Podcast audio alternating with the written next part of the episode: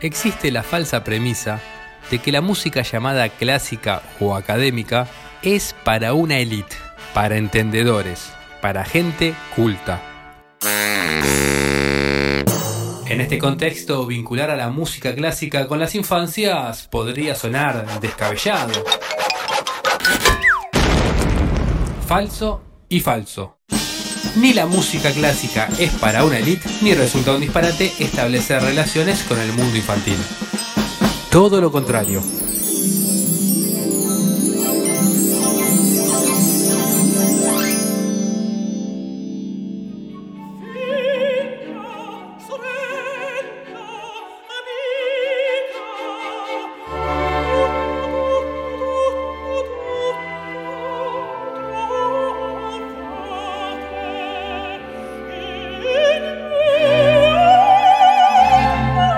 A lo largo de los siglos, un gran y variado número de compositores ha escrito obras de este estilo, como por ejemplo la ópera La Cenerentola de Gioacchino Rossini, basada en el cuento La Cenicienta.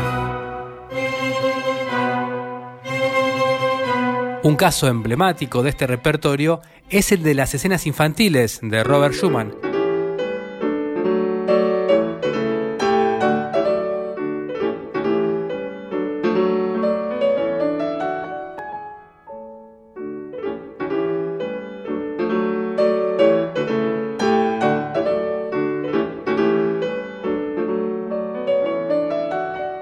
que recrea, podríamos decir, una mirada retrospectiva y nostálgica del adulto hacia el mundo de la infancia.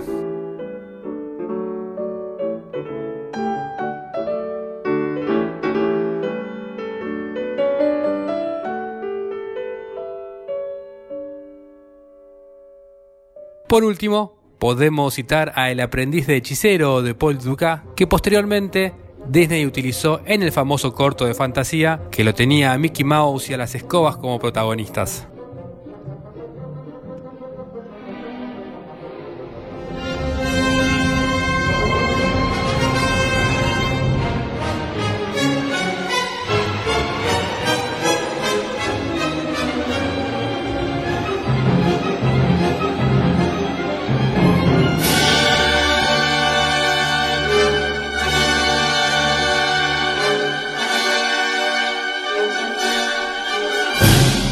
Marta Argerich, Alberto Ginastera, Daniel Barenboim, Carlos Guastavino, Isabel Aretz.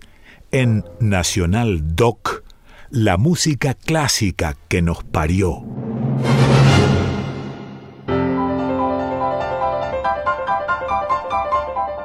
Pero hablemos de nuestros compositores.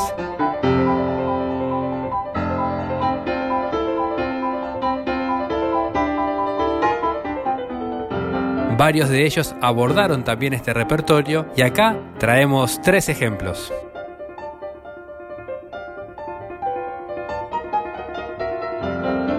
En 1928, Juan José Castro compuso una suite para piano titulada Suite Infantil, en la que presenta y elabora las melodías de célebres canciones infantiles, como son La historia de Mambrú, Ay ay ay cuando veré a mi amor, En el puente de Aviñón y arroz con leche.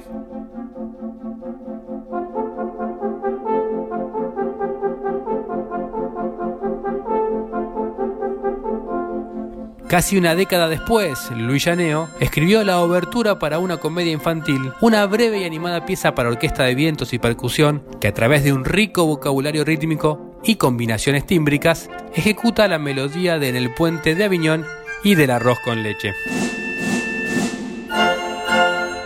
El último ejemplo nos llega de la mano de Juan Carlos Sorsi, quien vivió entre 1936 y 1999 y fue además reconocido por su labor como director de orquesta.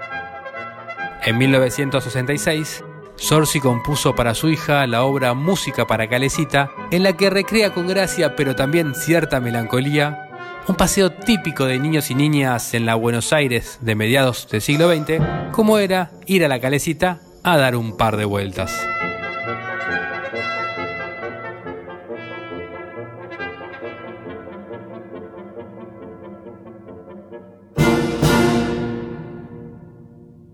Estos son pequeños retazos de un repertorio muy amplio a nivel nacional e internacional y que todos, todas y todes podemos disfrutar como se disfruta cualquier otra música.